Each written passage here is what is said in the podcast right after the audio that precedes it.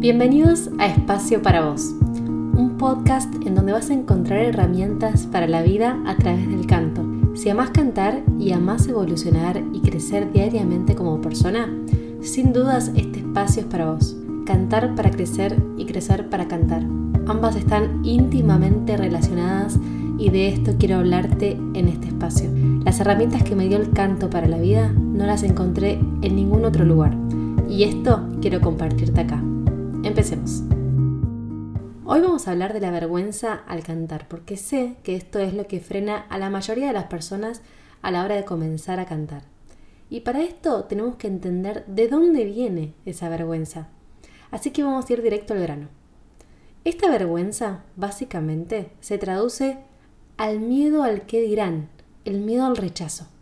Pero, ¿de dónde nace el miedo al rechazo? Desde la explicación evolutiva, los seres humanos vivimos en manada y desarrollamos la necesidad de ser aceptados por el resto de las personas porque en el pasado estar solo, o sea, ser rechazado por la manada, era sinónimo de que nuestra vida corriera peligro. Podría suponer la muerte.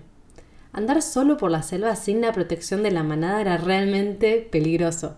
Entonces, esta necesidad de ser aceptados nos quedó impresa, con una intensidad parecida a la de morir. Si hacías algo que la manada desaprobara, podrías quedar aislado y eso suponer morir. Aunque en la actualidad esto ya no es así, o sea, no hay leones que nos puedan comer cuando salimos a trabajar, por ejemplo, nuestro cerebro sigue pensando así inconscientemente. Este miedo al rechazo también puede ser un miedo aprendido. Lo pudiste aprender cuando alguna vez te rechazaron, porque a todos nos rechazaron y nos seguirán rechazando. Por ejemplo, si alguna vez cantaste frente a otras personas y se rieron o te dijeron que cantabas mal, pudiste haber aprendido a partir de esa experiencia ese miedo al rechazo. Y entonces decidir no cantar nunca más. Ahora, ¿qué pasa? Todo en exceso es malo. O sea, que no te importe la opinión de los demás para nada sería poco sano porque justamente no podrías vivir en sociedad. Saldríamos todos a hacer lo que se nos ocurra como las personas que salen a robar, matar. A esas personas no les interesa caer bien, no sienten el miedo al rechazo. Pero tampoco es sano el hacer todo en base a agradarle al resto, en base a querer caerle bien a todo el mundo. Primero porque eso es imposible y desgastante, y segundo, porque nos perderíamos a nosotros mismos y nos alejaríamos de quienes realmente somos por andar escuchando opiniones ajenas constantemente en vez de a nosotros mismos. Todos queremos gustarle a los demás, es parte de nuestro ADN. Pero el problema es cuando pensamos que para gustarle a otros tenemos que ser una persona que en verdad no somos. Sacamos el foco de nosotros poniéndolo en los demás, siendo básicamente un esclavo de lo que otros esperan de mí. Un ejemplo típico en el canto es cuando, por ejemplo, los padres desaprueban que el hijo estudie canto o se dedique a la música. Entonces el hijo elige estudiar otra carrera para ganar la aprobación de los padres y así, en verdad, se está alejando de sí mismo, de su esencia. La realidad es que solo a mí misma me tengo que gustar y así, y solo así, puedo gustarle a los demás, especialmente a las personas correctas. Y ahora te voy a contar una historia, más bien mi historia con la vergüenza y el canto, y para eso vamos a retomar desde el principio. Desde que vi Titanic, sí, Titanic, peliculón, no me digan que no, clásico de todos los tiempos, supe que quería ser cantante. Cuando escuché My Heart Will Go On de Celine Dion no pude evitar emocionarme, aparte de que la película ya era emocionante en sí, me cautivó su voz y me despertó el deseo de querer cantar así. Para ese entonces tenía solo 8 años y ni idea de cómo empezar a cantar ni nada. Solamente sabía que era un deseo que tenía, pero nadie en mi familia estudió música ni nada cercano, por lo que Así continué. O sea, no empecé a estudiar canto a esa edad, creo que ni siquiera sabía que se podía estudiar, básicamente. Me acuerdo que me encantaba hacer shows de canto y actuación con mi hermana y amigas, teníamos bandas, yo exploraba y jugaba por ahí con la música. Me acuerdo y me da ternura. Pero después de un tiempo, mi mamá empezó a ver que a mí me gustaba realmente cantar, entonces decidió llevarme a comedia musical. Yo con una vergüenza tremenda. Así como fui el primer día, me volví y nunca más volví. Y me dije con 11 años que eso no era para mí. Hoy viendo hacia atrás, esa fue la mejor excusa que me puse por la vergüenza que me daba ir a clases de comedia musical. Era más fácil decir que eso no era para mí a enfrentar la vergüenza de hacerlo. Pasó el tiempo y la música, cantar nunca dejaron de llamarme la atención y encantarme, hasta que llegué al último año de colegio. Momento que te hacen pensar que es ahora o nunca, que todo lo que elijas en ese momento va a ser determinante y para siempre, que ya tenés que decidir lo que querés para el resto de tu vida. me agota de solo pensarlo. Fue ahí que me pregunté si no era cantar, actuar, lo que yo realmente quería. Y me planteé hacerme cargo de la situación, porque no podía seguir escondiendo ese deseo latente que tenía. O sea, ya era más el costo de no enfrentarme a la vergüenza que la supuesta ganancia de no enfrentarme a la vergüenza. Que nunca en verdad fue una ganancia no cantar por vergüenza. Pero bueno, de esto vamos a hablar más adelante. Por eso es que decidí volver a comedia musical, al único lugar cercano de donde vivía, que sabía que había comedia musical. Claramente en ese momento mucho conocimiento no tenía, tampoco sabía qué lugar podía ser bueno o malo, simplemente fui al único lugar que conocía y esta vez me encantó. Me lo disfruté un montón. Me acuerdo que me hicieron cantar por primera vez en frente de mis compañeros arriba del escenario y había sido una gran mezcla entre vergüenza y disfrute. Claramente me encantaba cantar. Pero también había un lado de mí más racional, digamos, que necesitaba más estructura y por eso fue que a la par de comedia musical empecé a estudiar psicología y bueno, ya el resto es historia, que no voy a ir contando paso por paso todo lo que estudié porque no viene al caso, pero finalmente me gradué de música y psicología.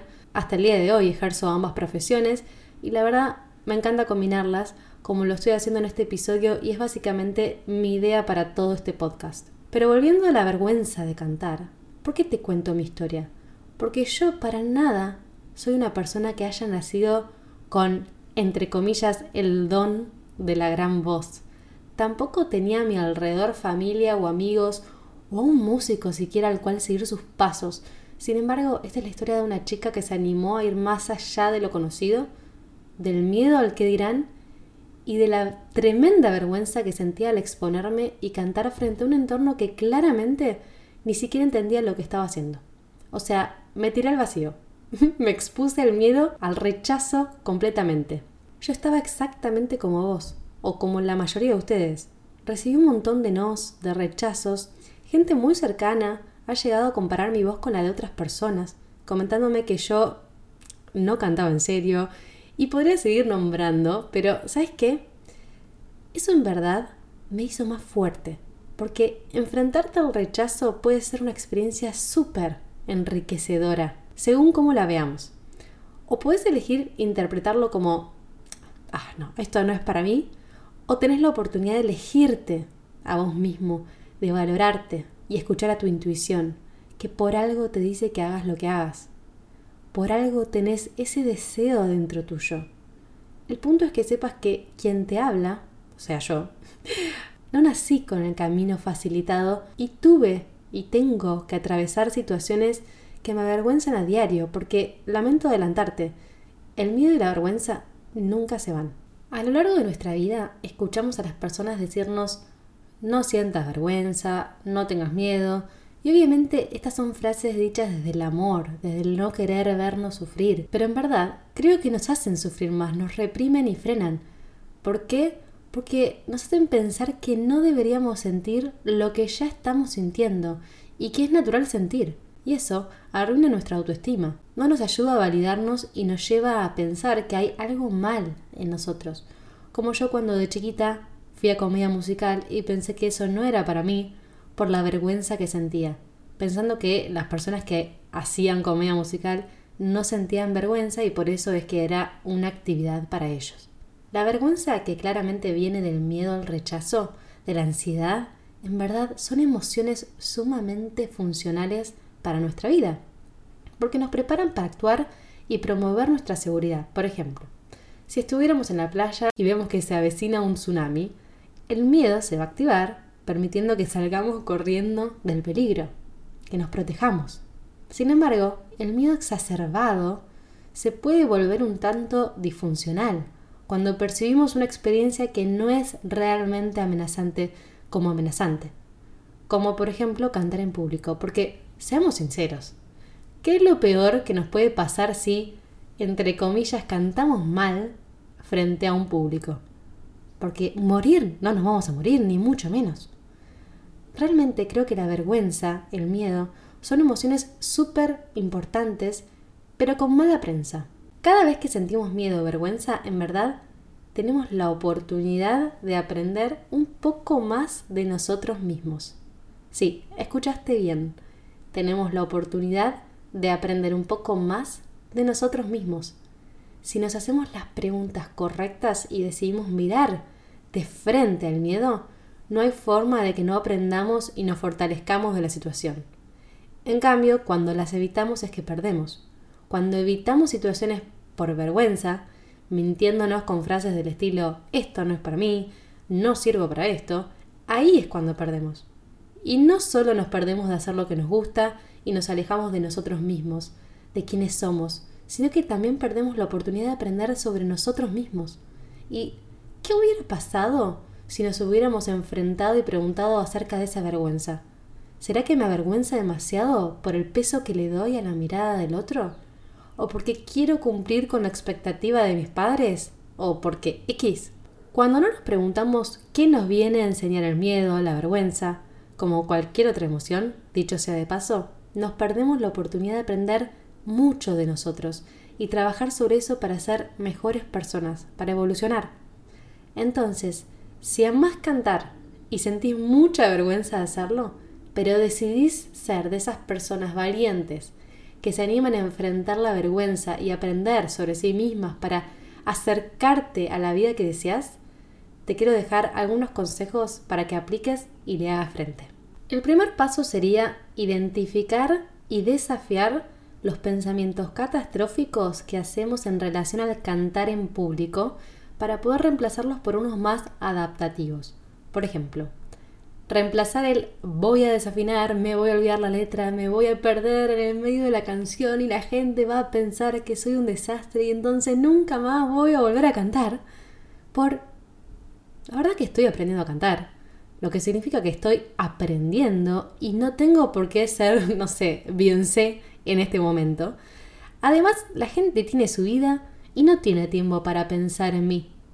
Soy valiente por atreverme y no por el resultado. La idea básicamente es flexibilizar las creencias catastróficas y atemorizantes que tenemos sobre, por ejemplo, cantar en público, y reemplazar estas ideas disfuncionales por ideas más funcionales que nos permitan afrontar mejor la situación. Segundo paso sería dejar de pensar que lo normal es no sentir nada, no sentir vergüenza o miedo, para reemplazarlo con es normal que sienta vergüenza. Esto solo indica que estamos vivos, que soy un ser humano, es normal que sienta miedo. Sentir miedo significa que estoy siendo valiente, porque en verdad solo tenemos la oportunidad de ser valientes cuando tenemos miedo. Imagínense vivir una vida en donde nunca sientas miedo. Mucha oportunidad de crecimiento no habría si no estamos atreviéndonos a expandir nuestra zona de comodidad constantemente, o por lo menos de vez en cuando. El tercer paso sería reflexionar sobre cuál es el verdadero costo de evitar estas situaciones. Esta pregunta es muy importante, porque si bien es fácil directamente no cantar, como hice yo en aquel entonces, evitando la situación que me generaba miedo y vergüenza, a la vez eso me estaba costando algo. Esto tiene un costo, me cuesta mi autoestima, porque cada vez que le digo algo que no por miedo, lo que hago automáticamente es decirme a mí misma que no puedo con esa situación, que soy más chiquita que la situación y me empiezo a percibir como más vulnerable. Por lo tanto, no es simplemente librarse de una situación, sino que a la vez que pensamos que nos libramos, nos estamos encarcelando en otra peor. Por lo tanto, está bueno poner en la balanza y pensar en el costo real de la decisión que estamos tomando. Sí, me ahorro el temor, que claramente al exponerme se va achicando, y esto lo vamos a hablar un poquito más adelante, pero el costo es claramente más grande que ahorrarme el temor. Significa perderme a mí misma. El cuarto paso sería hacernos preguntas, que es otra herramienta clave cuando sentimos miedo extremo. Por ejemplo, preguntarnos, ¿qué evidencia existe a favor de estos pensamientos catastróficos que tengo? ¿Estuve ante una situación avergonzante alguna vez? ¿La afronté? ¿Pasó algo catastrófico luego realmente? ¿Qué es lo peor que puede pasar? O esta es mejor. ¿Qué es lo mejor que puede pasar si canto en público? ¿Cuál es el resultado más realista? ¿Qué le dirías a un amigo ante la misma situación? ¿Qué beneficios podrías obtener al lograr tolerar la vergüenza de cantar en público? Y en cuanto a lo que las personas pensarían de mí, te invito a preguntarte lo siguiente. ¿De verdad quiero caerle bien a esa persona? Porque ojo que críticas escuchamos. Muchas veces escuchamos críticas de personas que ni siquiera tienen lo que nosotros queremos. Entonces tengamos cuidado de quién escuchamos consejos. Si una amiga se ríe de cómo cantamos, pero después vemos que ella ni siquiera canta, no tiene idea de cuál es el proceso para aprender a cantar, y sobre todo ni siquiera se anima a enfrentarse a sus miedos, ¿realmente su crítica es importante? Número 5. Empezá con pequeños pasos. No tenés que tirarte al vacío de una. Podés empezar con pequeñas acciones que lenta pero seguramente te van a llevar a donde deseas. Entonces, para mí, por ejemplo, primero fue decidirme a empezar con las clases de canto. Después cantar frente a mis compañeros. Desarrollar mi voz y finalmente presentarme en un show frente a otras personas. Porque pequeñas metas, grandes logros, esa es mi frase de cabecera por excelencia. Por último, y creo que una de las herramientas más eficientes para trabajar la vergüenza y el miedo, vamos a hablar de la exposición. El error más grande que puede cometer alguien que quiere superar el miedo es evitar la situación que le genera miedo porque el temor solo crece a medida que evitamos eso que nos genera miedo. A medida que nos exponemos, vamos descubriendo que eran falsas las creencias alrededor de cantar frente a otras personas y el miedo empieza a disminuir. Por eso es que encuentro que la exposición es de las herramientas más eficaces para derribar todas las teorías que tenemos acerca de la vergüenza a cantar en público. ¿Sabías que la ansiedad, si la viéramos en un gráfico, no es una línea en ascenso constante, sino que al inicio sí sube, pero cuando llega a un pico, luego inevitablemente comienza su descenso. O sea que no existe una situación de ansiedad, miedo, vergüenza que dure eternamente ni se sostenga así en el tiempo, sino que siempre, siempre, siempre desciende. Y ahora quiero que te pongas a pensar en situaciones en las que sentiste mucha vergüenza o ansiedad, y si es que duró todo el tiempo o eventualmente fue descendiendo. Pensá si hoy en día te sigue dando la misma ansiedad una misma tarea, situación, lo que sea, que al comienzo te dio mucho miedo. Como por ejemplo el primer día de trabajo en un lugar nuevo. En general es una situación a la que la mayoría de las personas va con miedo, pero después, a la semana, ya la ansiedad comienza a bajar y a los meses más todavía. A los años ya ni recordás por qué te dio ansiedad en el primer lugar. Lo mismo, exactamente lo mismo, pasa con cantar en público. Y para esto te voy a contar mi experiencia y la de la mayoría de mis alumnos. La primera vez que me tocó cantar en público fue cuando estudiaba la carrera de músico profesional con orientación al canto, en donde cada año teníamos dos shows, justamente para practicar la puesta en escena y la exposición. Cuando entré al lugar donde iría a cantar, me di cuenta que el público básicamente estaba pegado a mí. O sea, entenderán lo que es eso no es que los tenía lejos, los tenía a tres pasos más o menos de donde yo a estar cantando. Imagínense mi cabeza, la vergüenza y el miedo que ya estaban, se multiplicaron por mil. Pero obviamente, como decimos en Argentina, ya estaba en el baile, así que había que bailar. No había opción de que me salteara la situación. Ahora veo lo valiente que yo fui, porque el miedo que yo tenía, ni les explico. Entonces, tocó mi turno. Fui al escenario, en donde efectivamente tenía a mi familia a tres pasos míos y comencé a cantar. Creo que mientras cantaba la primera estrofa tenía tanto miedo que ni me acuerdo, pero a medida que iban pasando los versos, me fui soltando y soltando, al punto de que cuando terminé fue, uy no, se terminó, no me quiero bajar de acá. Esa sensación de que algo estuvo realmente muy bueno y no querés que termine. Incluso para que sepas que no fue que pensé eso únicamente porque todo salió perfecto, para nada.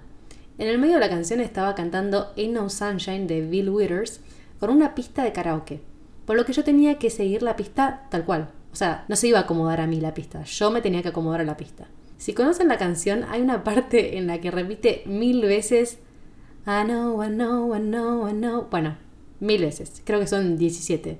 Miren, se los voy a poner así saben de qué les hablo. Ahí viene. Esto.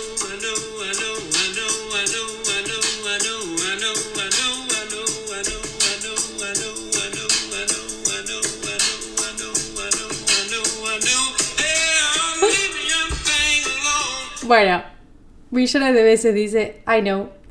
Me encanta la canción, es un temazo. Y por supuesto, me olvidé la cantidad de I knows, estaba muy nerviosa. Mi cabeza hizo un vacío y por supuesto entré mal porque no conté bien los I know y entonces me terminé equivocando. Pero esa, o sea, esa no es mi anécdota principal. O sea, era tal el orgullo y la felicidad que yo tenía de haberme animado que nada de eso me importó, el resultado no importó, cuando lo verdaderamente y únicamente importante era el proceso que me había llevado a pararme en ese escenario. Después de eso me presenté a cantar mil veces más. La mayoría por suerte salieron muy bien, pero también en un montón me equivoqué o las cosas no salieron como planeaba, porque casi nunca pasa así. Pero esos errores yo los agradezco tanto, tanto, porque realmente me enseñaron que en verdad no pasa nada. A la gente no le importa. La gente sigue con su vida y yo gané experiencia arriba del escenario. Aprendí a solucionar problemas arriba del escenario y a sentirme cada vez más segura de mí misma. Y acá no hablo solo de sentirme segura arriba del escenario cantando, porque las herramientas que me dio el canto para desenvolverme en la vida son únicas. En verdad, descubrí que las personas nos respetan más cuando tenemos la valentía de ser como somos, auténticos, coherentes con nuestras creencias y abrazando a nuestros errores. Si no, ¿Por qué pensás que cada vez que tu cantante favorito se equivoca cantando, todo el mundo lo aplaude? Y lo mismo veo en mis alumnos. Los veo muertos de miedo en el momento previo a cantar, pero con una sonrisa de oreja a oreja cuando terminaron, porque realmente lo disfrutaron. Sumaron evidencia de que nada catastrófico pasaba y sobre todo se sienten orgullosos de ellos mismos, de lo que lograron, de haber sido valientes. Para ir terminando, creo que lo que aprendí con los años es que Esperar a que la vergüenza y el miedo se vayan para empezar a hacer algo es lo mismo que nunca empezar. Porque son emociones que siempre nos van a acompañar. Son inherentes al ser humano, sobre todo en todo lo nuevo que nos propongamos hacer. Hoy quiero proponerte que tanto este año como el resto de tu vida sientas. Sientas todo lo que tengas que sentir, sentir miedo, sentir vergüenza y preguntarles para qué vienen a visitarte. Quiero que te preguntes, ¿Quién toma las decisiones en tu vida? ¿Las tomas vos o las toma la vergüenza, el miedo? Pero eso sí, nunca te frenes por sentir vergüenza, miedo. Eso es normal, es parte de la vida misma. Las personas que admirás, te juro que las personas que admirás, que lograron lo que vos querés lograr, también sienten miedo, pero lo hacen a pesar del miedo. Así que agarra el miedo de la mano y avanza con él a donde quieras ir. Pero sé vos él o la que toma las decisiones de su vida.